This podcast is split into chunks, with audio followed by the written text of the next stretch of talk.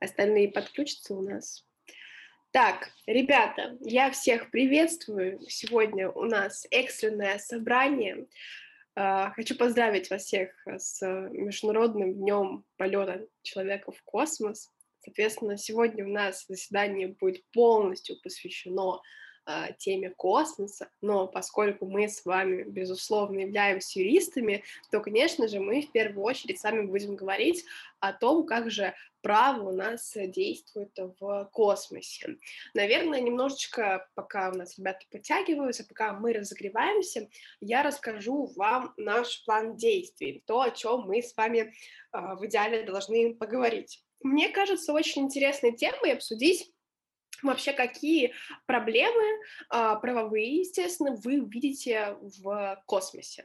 То есть, как вы считаете, вообще, вот, э, может быть, что-то там не урегулировано, может быть, вообще, в принципе, вы считаете, что нормативно-правовая база для регулирования, соответственно, в космосе, она отсутствует. В общем, какие проблемы вы могли бы э, вот, э, увидеть в данный момент, вот. Второй момент — это, наверное, космический туризм. Мы бы хотели с вами обсудить, потому что э, это очень актуально, да, привет Илону Маску. Мы достаточно часто видим то, как у нас, соответственно, Илон Маск э, предпринимает попытки колонизировать Марс, и, в принципе, да, вот а космический туризм — это вот то, о чем сейчас очень интересно можно поговорить, но, опять же, очень интересно было бы это обсудить с правовой точки зрения, э, как вообще право может регулировать космический туризм и может ли, вот, здесь тоже, может быть, мы увидим какую-то проблему, перспективу и так далее, вот, ну и финальный вопрос, наверное, вот как точку, а, которую хотелось бы поставить, все-таки ответить на главный вопрос, как у нас следят за правом в космосе, чтобы, ну, понимать вообще, ну, космос у нас как-то регулируется с точки зрения, да, а, права, кто-то вообще следит за действием права в космосе или нет. Вот. Я напоминаю, что все наши официальные заседания в Zoom, они записываются, поэтому если вдруг вы чуть попозже э, должны будете отойти и не дождетесь конца э, нашего заседания, то вы сможете дослушать его, переслушать в формате подкаста, который выходит у нас э, через несколько дней после самого заседания на нашей официальной страничке. А, ну, в первую очередь, наверное, я начну с того, что сегодня, а, да, 12 апреля, это а, международный а, день полета человека в космос. Это прекрасный праздник, о котором можно поговорить и с правовой точки зрения.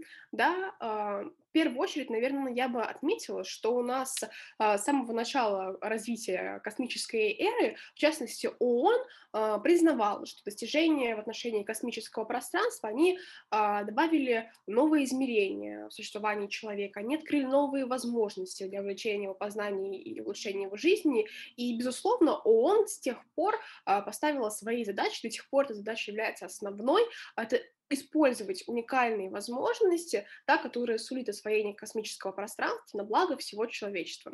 Но вы прекрасно понимаете, что если у нас что-то открывается, что-то новое, громадное да, у нас э, происходит, естественно, это должно подвергаться правовому регулированию, потому что по-другому не так. И вот, соответственно, э, в апреле 2011 года было специальное пленарное заседание Генеральной Ассамблеи ООН, там была принята резолюция, которая, соответственно, официально провозгласила, что 12 апреля — это Международный день полета человека в космос. Вот, кстати, с авторами данной революции э, стали более чем 60 государств. Вот. А, безусловно, мы прекрасно понимаем, что э, этот день важен не только для тех, кто изучает вот непосредственно эту сферу, да, а, но и для нас, потому что Международный день, соответственно, он отмечается на международном уровне э, как начало космической эры для, челове- для человечества, которое вновь подтверждает да, важный вклад космической науки и, в принципе, техники э, в достижении цели устойчивого развития, повышения благосостояния государств и народов и, в принципе, в обеспечении реализации стремления сохранить космическое пространство для мирных целей. И вот, собственно, наверное, первый вопрос, который будет из этой информации у нас вытекать, это как раз-таки проблема права э, в космосе. Э, вот я для себя, наверное, выделила самую важную проблему, которую я вижу, да, это, соответственно, разграничение воздушного пространства и космического. Где оно вообще у нас, соответственно, а, происходит, и во всех ли государствах оно так а, происходит. То есть, да, это вот высотное разграничение воздушного и космического пространства. Если мы обратимся к нашей Конституции, да, то там мы найдем прекрасную норму, что территория Российской Федерации, она включает в себя, безусловно, территории субъектов, внутренние воды, территориальное море и, соответственно, воздушное пространство над ними. Вот.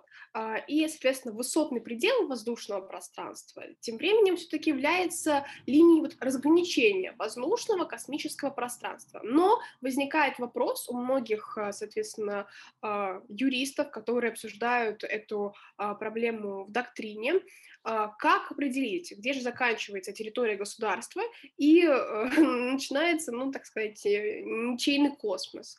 Вот. И в настоящее время у нас не существует э, формального разграничения космоса, как я, как я понимаю, и воздушного пространства. И правовые режимы вот этих двух пространств, они, естественно, весьма различны. Но так или иначе, как в международном праве, так и в национальных законодательствах государств нет специальных э, норм, которые устанавливали бы границу между вот этими вот пространствами. То есть, да, допустим, э, если мы обратимся к практике, то я для себя поняла, что между странами у нас сложилось определенное соглашение, согласно которому космос считается пространство вот выше 100-110 километров над уровнем моря. Но в любом случае это большая неопределенность, а, вот э, суверенитета высотного предела, и, соответственно, э, вот эта неопределенность у нас становится актуальной э, при пересечении национального воздушного пространства в ходе, допустим, как раз-таки запуска э, и посадки космических э, аппаратов. Вот. И э, любое государство старается э, решить э, данную проблему, и вот, соответственно, согласно закону о космической деятельности, космический объект иностранного государства, он может осуществлять одноразовый безвредный пролет через воздушное пространство Российской Федерации, как раз-таки с целью запуска вот такого вот э, объекта, допустим, на орбиту вокруг Земли, да, либо там дальше в космическое пространство, и также с целью возвращения потом вот этого же именно объекта а, на Землю при условии заблаговременного уведомления а, там, специальных э, служб России да, о времени, о месте, о траектории и других важных условиях такого полета. Вот. Но все-таки в доктрине я нашла, что а, на данный момент у нас нет прям а, супер каких-то важных э, практических проблем, связанных именно с конкретной э, этой нормой, да, вот. Но все-таки вот эта вот очень непонятная попытка провести разграничение двух режимов, она усложняет ситуацию. Вот, соответственно, первый вопрос, который я хотела бы вам задать, как вы вообще относитесь к этой проблеме, видите ли вы ее именно в качестве проблемы, или считаете, что вот э, именно закрепление на законодательном уровне вот такого вот э, предела, да, когда у нас заканчивается воздушное пространство, начинается космическое, это все-таки не такая глобальная проблема, на которую нужно смотреть, вот. Или все-таки вы придерживаетесь той точки зрения, что это неопределенность, а любые неопределенности в праве это все-таки плохо.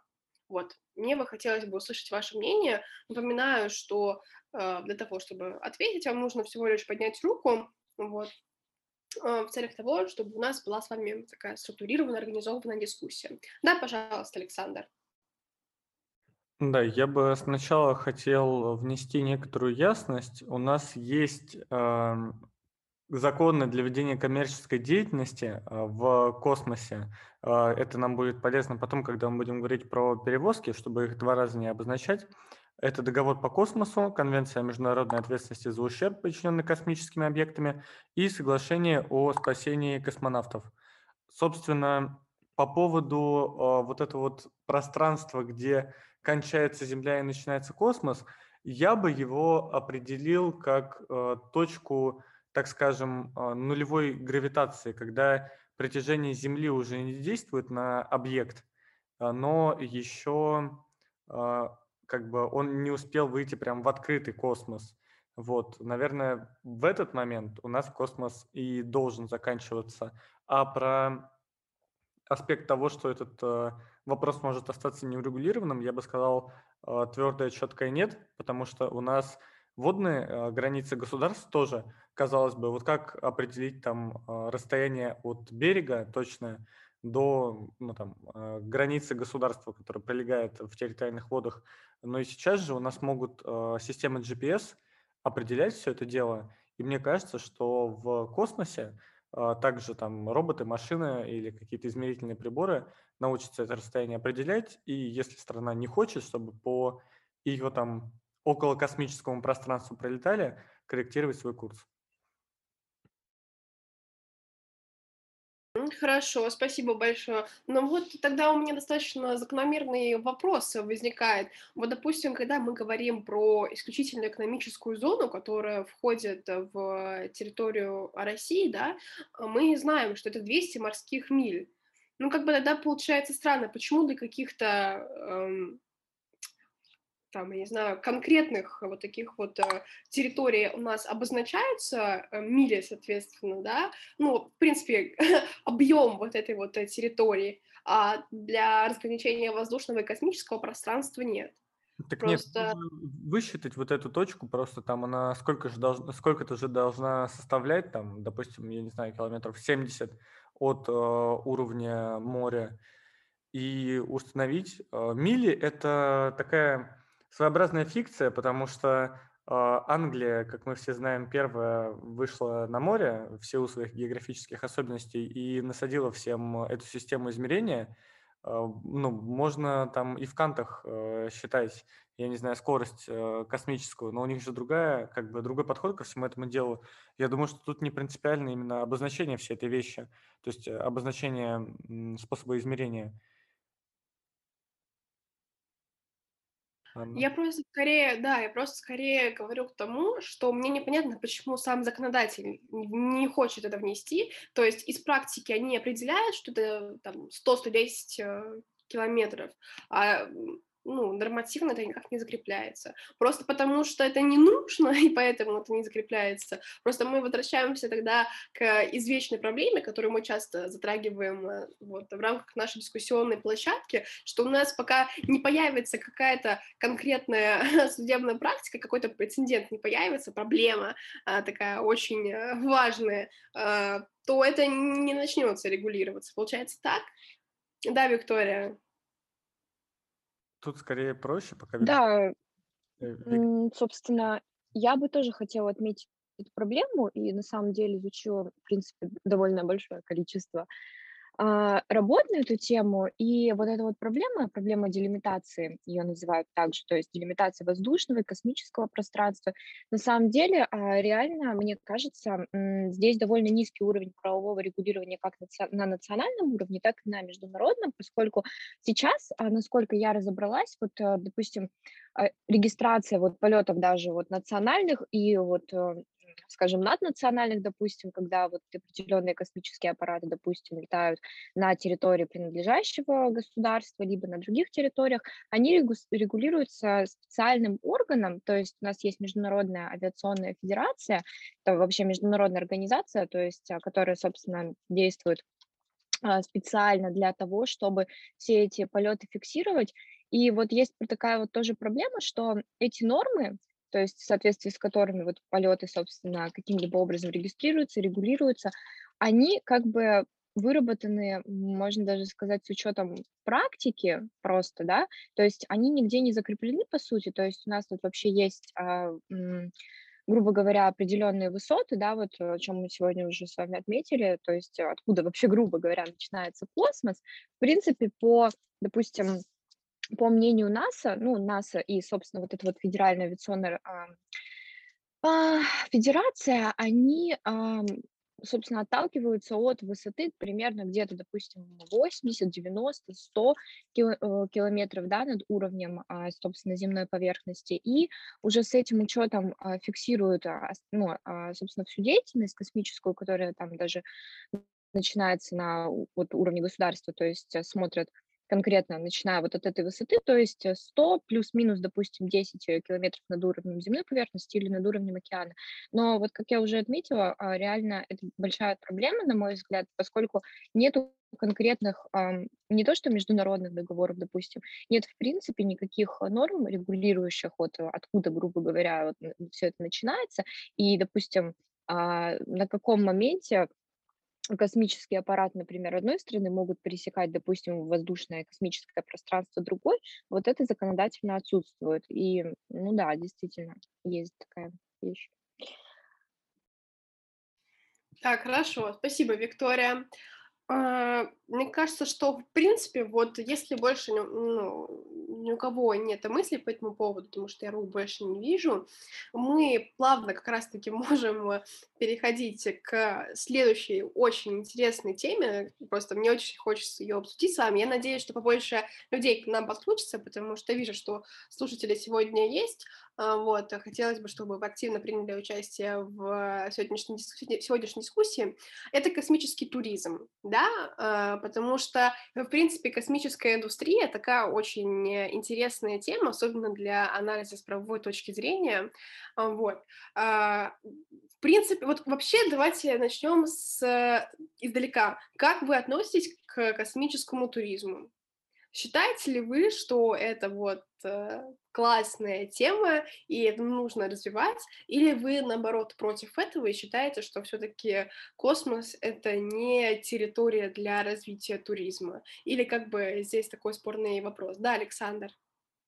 Ну, я бы хотел здесь провести историческую параллель, а, потому что когда-то там и в, во всякие Африки люди ездили ну, не очень, не, не с большим желанием, потому что там были племена и ну, другие опасные штуки. Когда-то нельзя было там в Антарктиду э, съездить и в, в Антарктику, соответственно. Э, правда, могу путаться, не знаю, может быть, куда-то из этого ну, списка не ходят корабли. А сейчас это вполне себе такой экзотический, но туризм. Мне кажется, что первое время э, ну, корабли на Марс, условно тот же самый, будут, э, конечно, ходить только с персоналом, который там необходим, но потом потихоньку ну, все это превратится в, коммер- в коммерческую историю.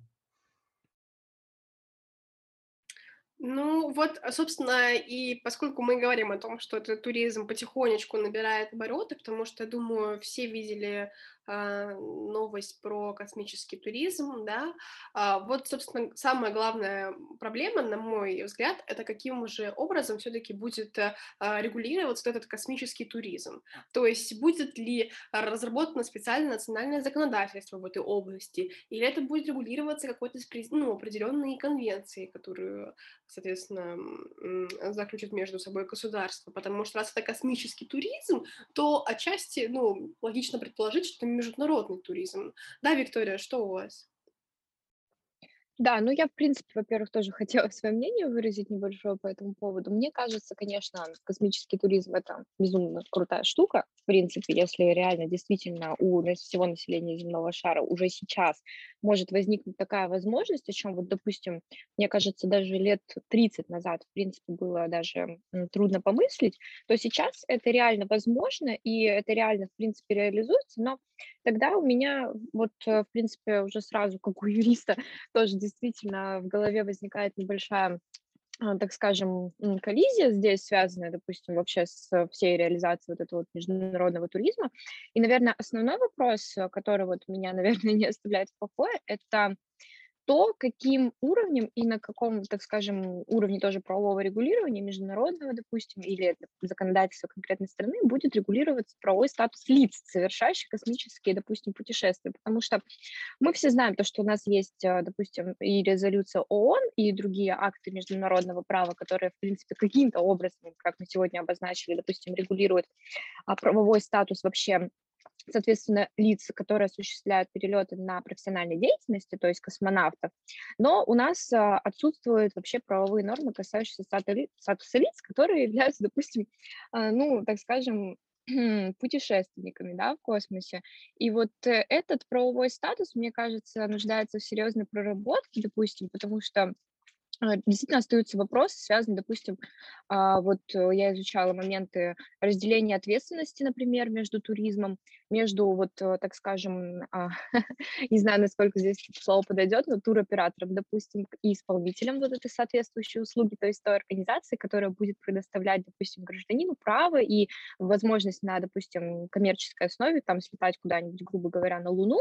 И также это, конечно же, вопросы, связанные с гарантией безопасности вот этих космических туристов, потому что все-таки это не съездить, как вот сегодня Александр уже сказал, в, в, в Африку, да, вот, это должно быть, эм, ну, все-таки как-то должны быть какие-то критерии отбора, допустим, этих лиц, поскольку не каждый человек, в принципе, в силу своих физиологических а, способностей, наверное, может. И вот каким-то образом должны также выработаться вот эти вот э, критерии их отбора, то есть а, условно там хорошее, допустим, здоровье, там нет проблем с сердцем, нет, допустим, каких-либо там а, вегетососудистых и прочих заболеваний. То есть вот эти вопросы, они а, действительно, ну, они вообще становятся очень сильно актуальными, учитывая скорость вообще развития вот этого вот направления в целом, потому что за последний там год, э, по-моему, насколько я там не ошибаюсь, было совершено там более там тысячи реальных э, перелетов там как так, так называемых космических туристов.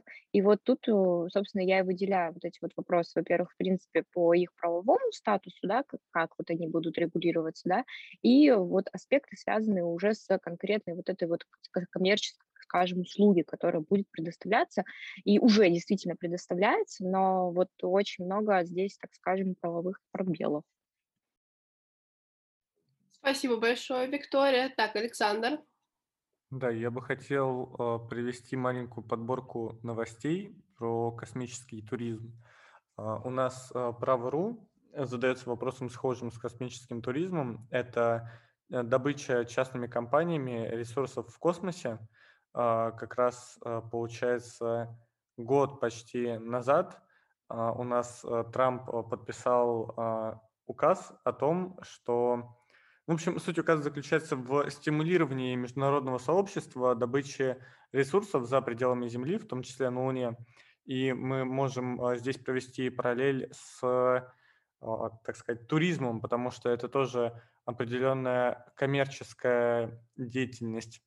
Также у нас а, очень интересное представление о космическом туризме имеет Маск, а, потому что он предполагает сначала построить колонию, там обязательно должен быть э, гиперлуп, хайперлуп, э, не знаю, как правильно он произносится, и уже потом можно будет э, доставлять туда туристов.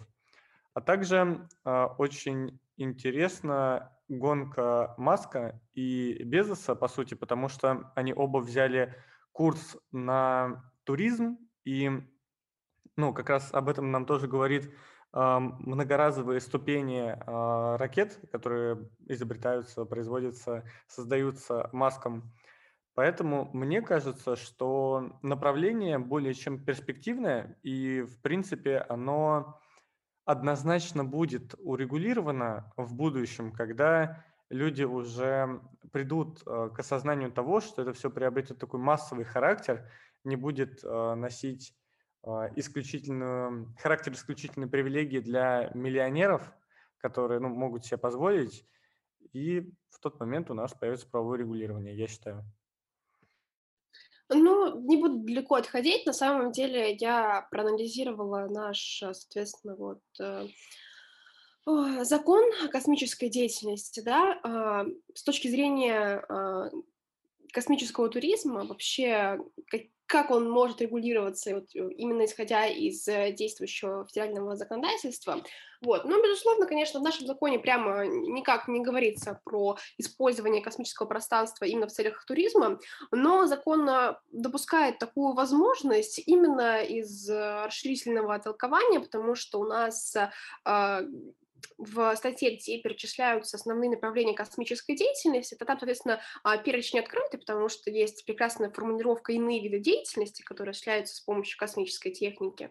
А, вот. Ну и, соответственно, зачастую в доктрине у нас также ссылаются на то, что в законе а, есть формулировка, что космическая программа разрабатывается с учетом интересов потребителей космической техники и космических технологий, а космический туризм — это у нас одна из самых таких, наверное, сейчас важных важных потребностей, потому что если посмотреть э, на э, статистику, э, кстати, сегодня по-моему, насколько, да, насколько я помню, сегодня был а, полет в невесомость, так сказать. Вот. У нас, допустим, есть российская компания, страна космического туризма, которая предоставляет такие вот а, полеты в невесомости, допустим. И причем а, очень интересный ценник там, конечно, так э, тоже для э, интересного обсуждения. Э, одно место вот таком вот полете, там, по-моему, включает в себя 10-15 маневров, оно стоит примерно там 280 тысяч рублей, вот, но это на русскоязычной версии сайта, на англоязычной там 5000 евро,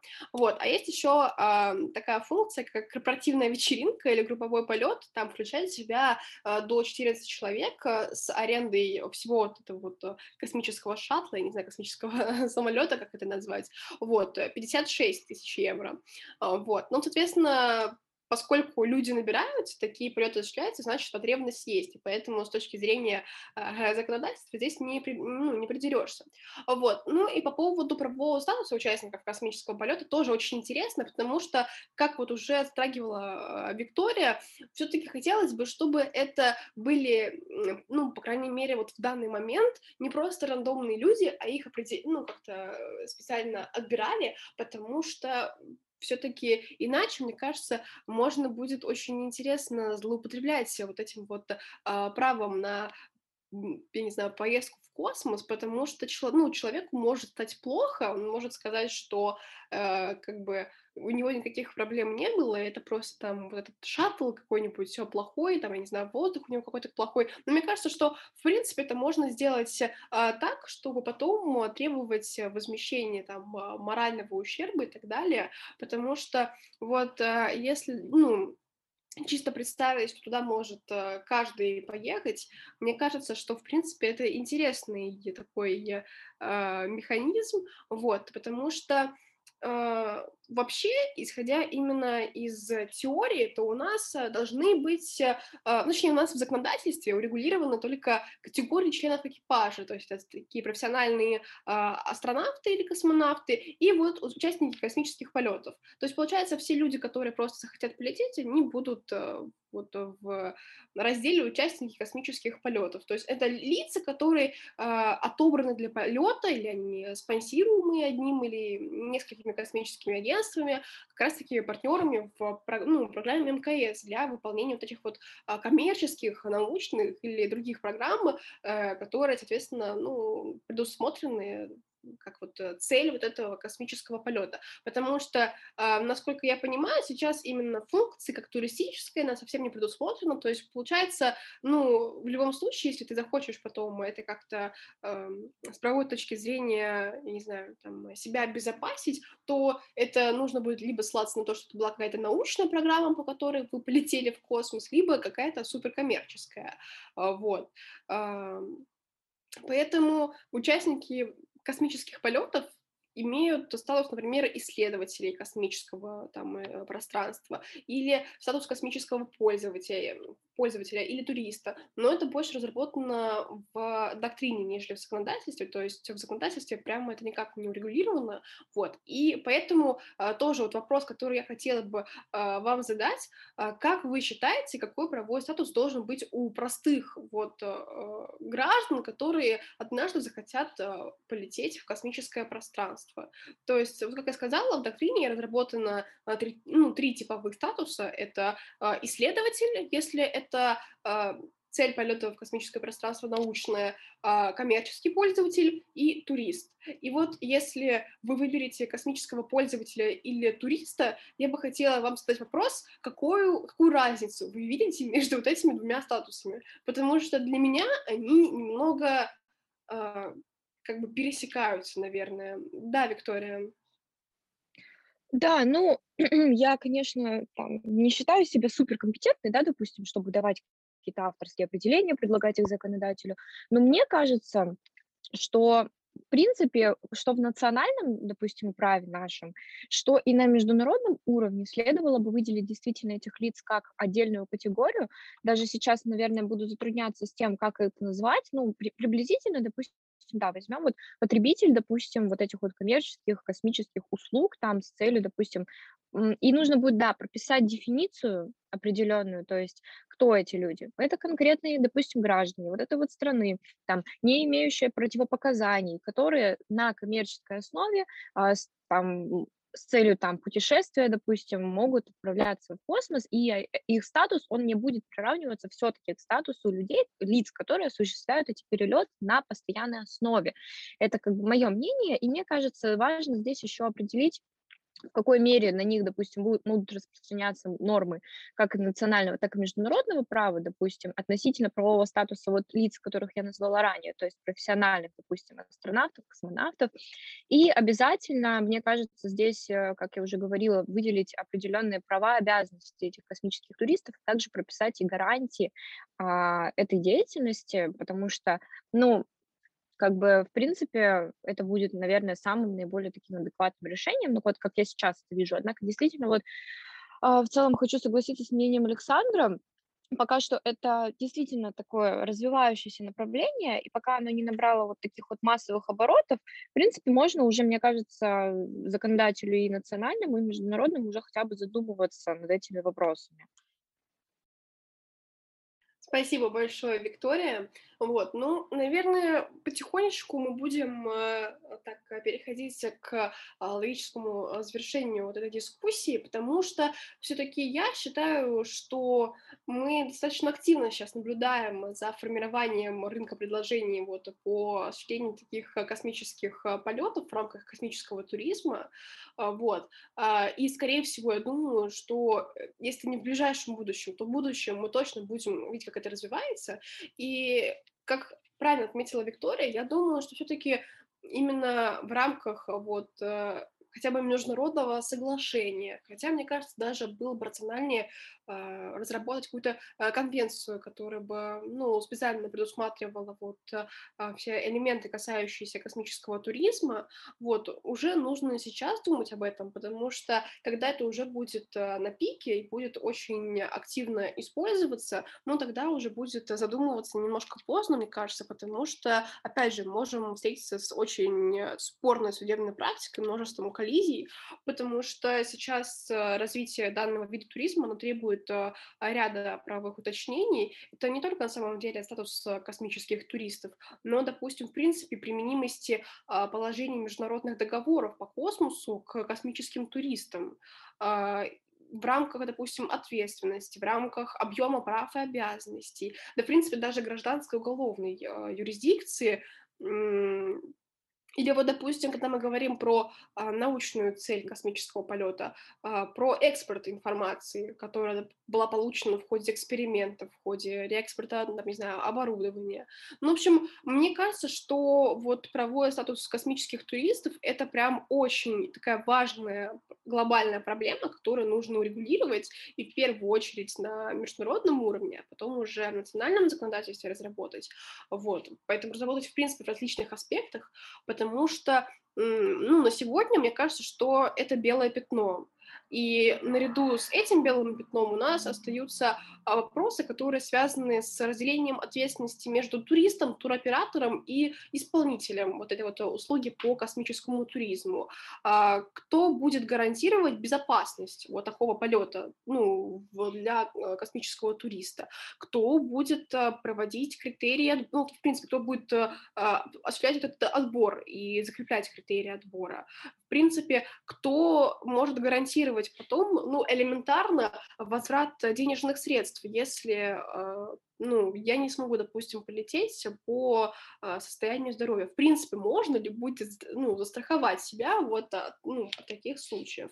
Вот. Мне кажется, эти вопросы выходят на более широкий э, контекст. В принципе, он связан с местом, с ролью государства в обеспечении такой деятельности, контроля за ее осуществлением и э, за регулированием использования космического пространства, потому что раз мы активно это используем, то это нужно регулировать. Вот. У нас остается меньше минуты, я предлагаю перезайти, чтобы э, логично закончить и не сумбурно ответить на наш итоговый вопрос и ну, как бы подойти к итоговому э, концу нашей дискуссии. Вот, поэтому для тех, кто хочет закончить эту дискуссию, да, дослушать до конца, я предлагаю по той же ссылке э, перезайти.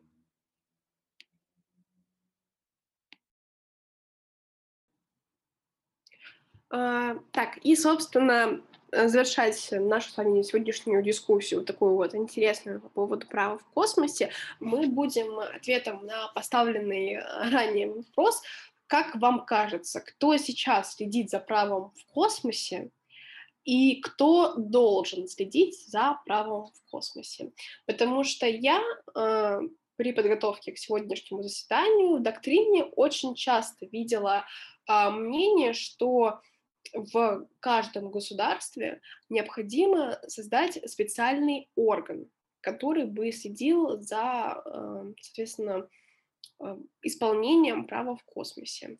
Ну, разделяете ли вы такую позицию или считаете, что, в принципе, такой орган у нас уже создан и он нормально функционирует? Или, в принципе, вы считаете, что э, специальный орган конкретному, ну, каждому государстве не нужен, а, допустим, нужна какая-то, ну, специальная международная организация, допустим, может быть, в рамках ООН или просто отдельно созданная э, организация, в общем, какой-нибудь специализированный орган, который бы осуществлял э, надзор за соблюдением права в космосе. Но мне кажется, что, э, допустим, про создание международного какого-то органа, специальной организации международной, немного будет сложно говорить, и, в принципе, это будет сложно сделать, потому что, ну, все-таки законодательство национальное ну, по поводу права в космосе в каждом а, государстве немного разные, да, какие-то есть основные принципы, которые могут повторяться, но все-таки мне кажется, что вот а, а, по поводу того, что должен быть специальный, специализированный орган в государстве, это все-таки интересная идея и достаточно рациональная. Да, Виктория, вот хотелось бы услышать ваше мнение. Да, ну спасибо. Ну, я выскажу также свой, так скажем, взгляд на это все, как должно вот в идеале, по моему мнению, какая вот модель правового регулирования космоса, космического пространства, в том числе и тему, которую мы сегодня поднимали, очень интересно, космического туризма. А, ну, мне, честно, в моей голове видится вот такая вот модель, что а, действительно, сейчас, вот э, отвечая вот на ваш вопрос, тот же самый, допустим, кто сейчас следит вообще за космосом, за правом в космосе, все-таки а больше ну, приоритет, так скажем, вот больше, так скажем, права, они все-таки отданы у нас на международный уровень. А мне бы хотелось немножечко по-другому, чтобы дальше эта модель функционировала и развивалась, мне бы хотелось, чтобы больше вопросов, больше предметов ведения, если можно так выразиться, допустим, были отданы на а, допустим, а, конкретно национальным законодательством. То есть, чтобы в каждой стране действительно был, во-первых, а, хороший, хорошо проработанный, со всеми, допустим, канонами там юридической техники, правовой акт, который регулировал бы все основные вопросы этой деятельности, и также бы создан был либо, допустим, в рамках а, какого-либо там министерства или другого исполнительного органа, какой-либо действительно специализированный, так скажем, орган, который бы а, как раз всю эту деятельность а, осуществлял, либо же это может быть, допустим, ну, отдельное какое-либо государственное образование, и вот эм, как мне кажется, здесь международному, допустим, регулированию можно было бы отдать скорее такую функцию, как контроль и надзор, вот, скажем, а, за исполнением, допустим, а, отдельными государствами, которые осуществляют вот эту космическую деятельность, поскольку мы знаем, что, в принципе, не все, допустим, страны в мире вообще этим занимаются, вот, чтобы этот орган международный, он как бы осуществлял, как я уже отметила, какой-либо надзор, допустим, за соблюдением законодательств правильных вот этих вот а, канонов космических перелетов, космического туризма. А, мне кажется, такая модель, в принципе, вполне хорошо бы вписалась сейчас в наше современное общество, как, как минимум современные правовые системы, да, и, в принципе, а, довольно успешно бы э, регулировала, собственно, вопрос, о котором мы сейчас с вами говорили, с таким немножечко, так скажем, разграничением. Я вот вижу это так. А, да, а вот э, смотрите, тоже да, сразу задам вопрос а, по поводу а, какого-нибудь э, международного органа, э, допустим, вот эм, мы писали в нашей группе по поводу управления по вопросам космического пространства, если ну, кто-то там читал, ознакомливался, вообще, в принципе, знает об этом управлении. А, вот это управление, оно входит в структуру а, отделения ООН в Вене, оно выступает в качестве секретариата а, Комитета Генеральной Ассамблеи, которая занимается а, вот данной проблематикой, то есть есть комитет по использованию космического пространства в мирных целях. Естественно, вот там есть два комитета, научно-технический и юридический юридические подкомитеты, вот, и есть вот такое вот управление. А, и от имени генерального секретаря этого управления ведется а, реестр объектов, которые запускаются в космическое пространство. Вот у меня к вам такой вопрос.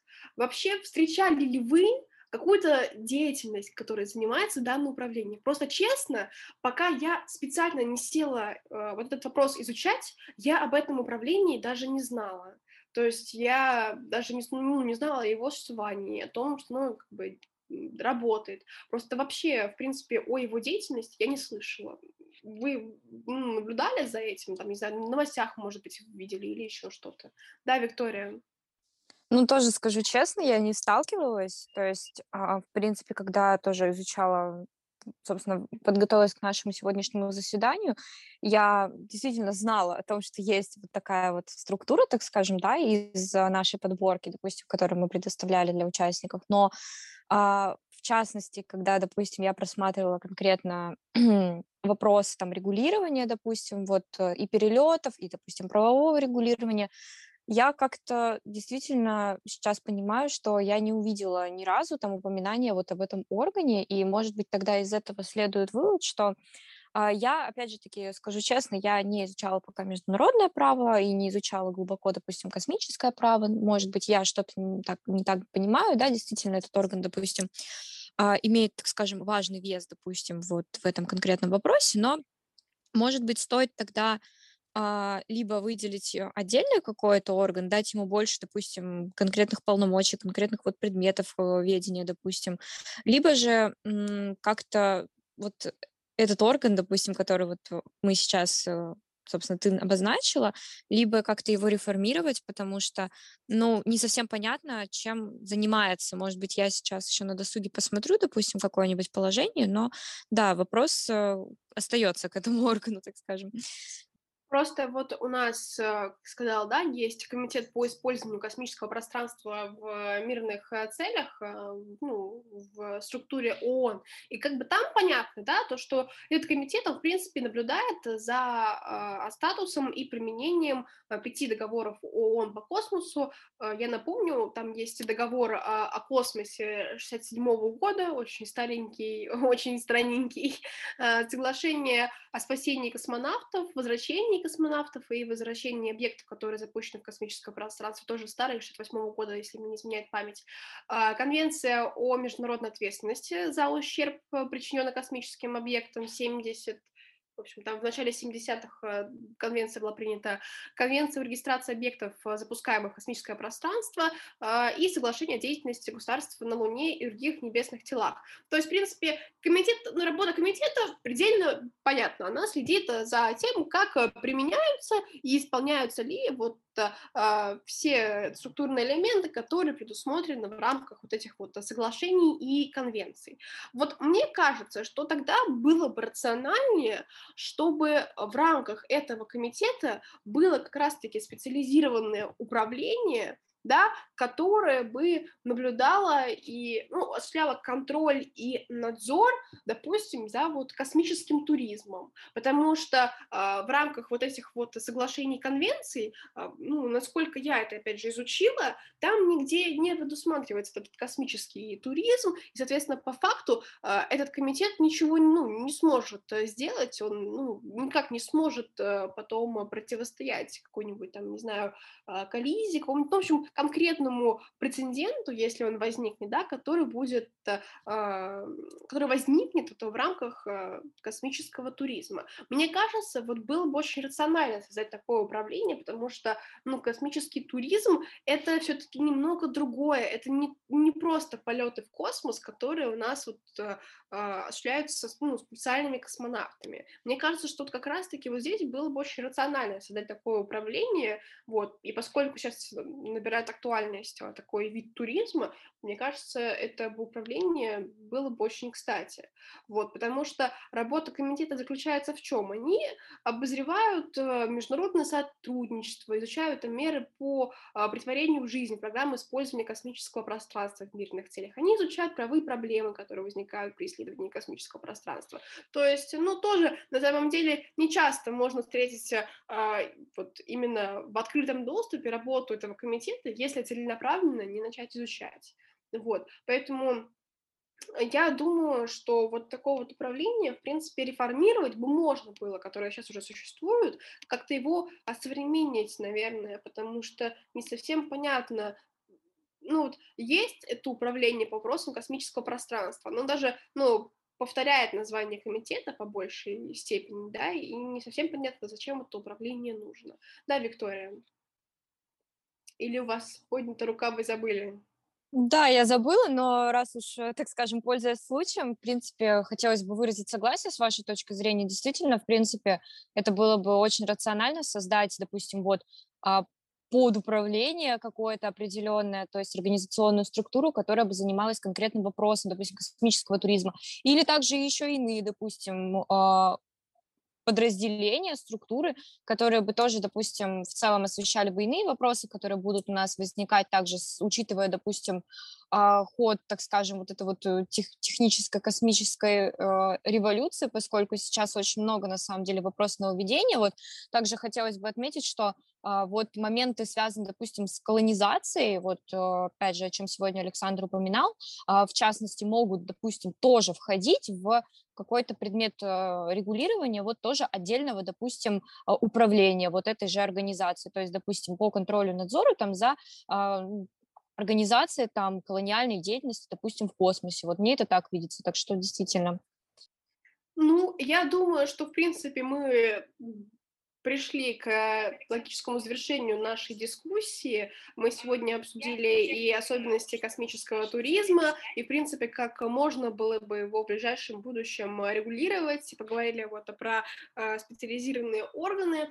Всем огромное спасибо, кто сегодня присутствовал э, на нашем заседании. Достаточно малочисленное сегодня получилось собрание у нас такое, но ничего страшного. В принципе, это очень такая узкоспециализированная тема, поэтому мы, в принципе, понимаем, что не всем интересно, как право действует в космосе, но мне кажется, было очень интересно обсудить, потому что, правда, не, не каждый день мы обращаемся к этой теме, а это очень интересно анализировать, мне кажется, для юриста такие вот э, сферы тоже очень важно э, исследовать. Вот, я хотела бы всем напомнить, что у нас будет а, официальное заседание 15 числа, а, только, по-моему, у нас 15 число выпадает а нет, да, 15, 15 число, а, в четверг мы всех э, ждем на нашем а, официальном заседании в рамках New Law. Мы будем э, обсуждать очень интересную тему. Завтра будет анонс, вот, поэтому всех ждем. Надеюсь, будет побольше людей.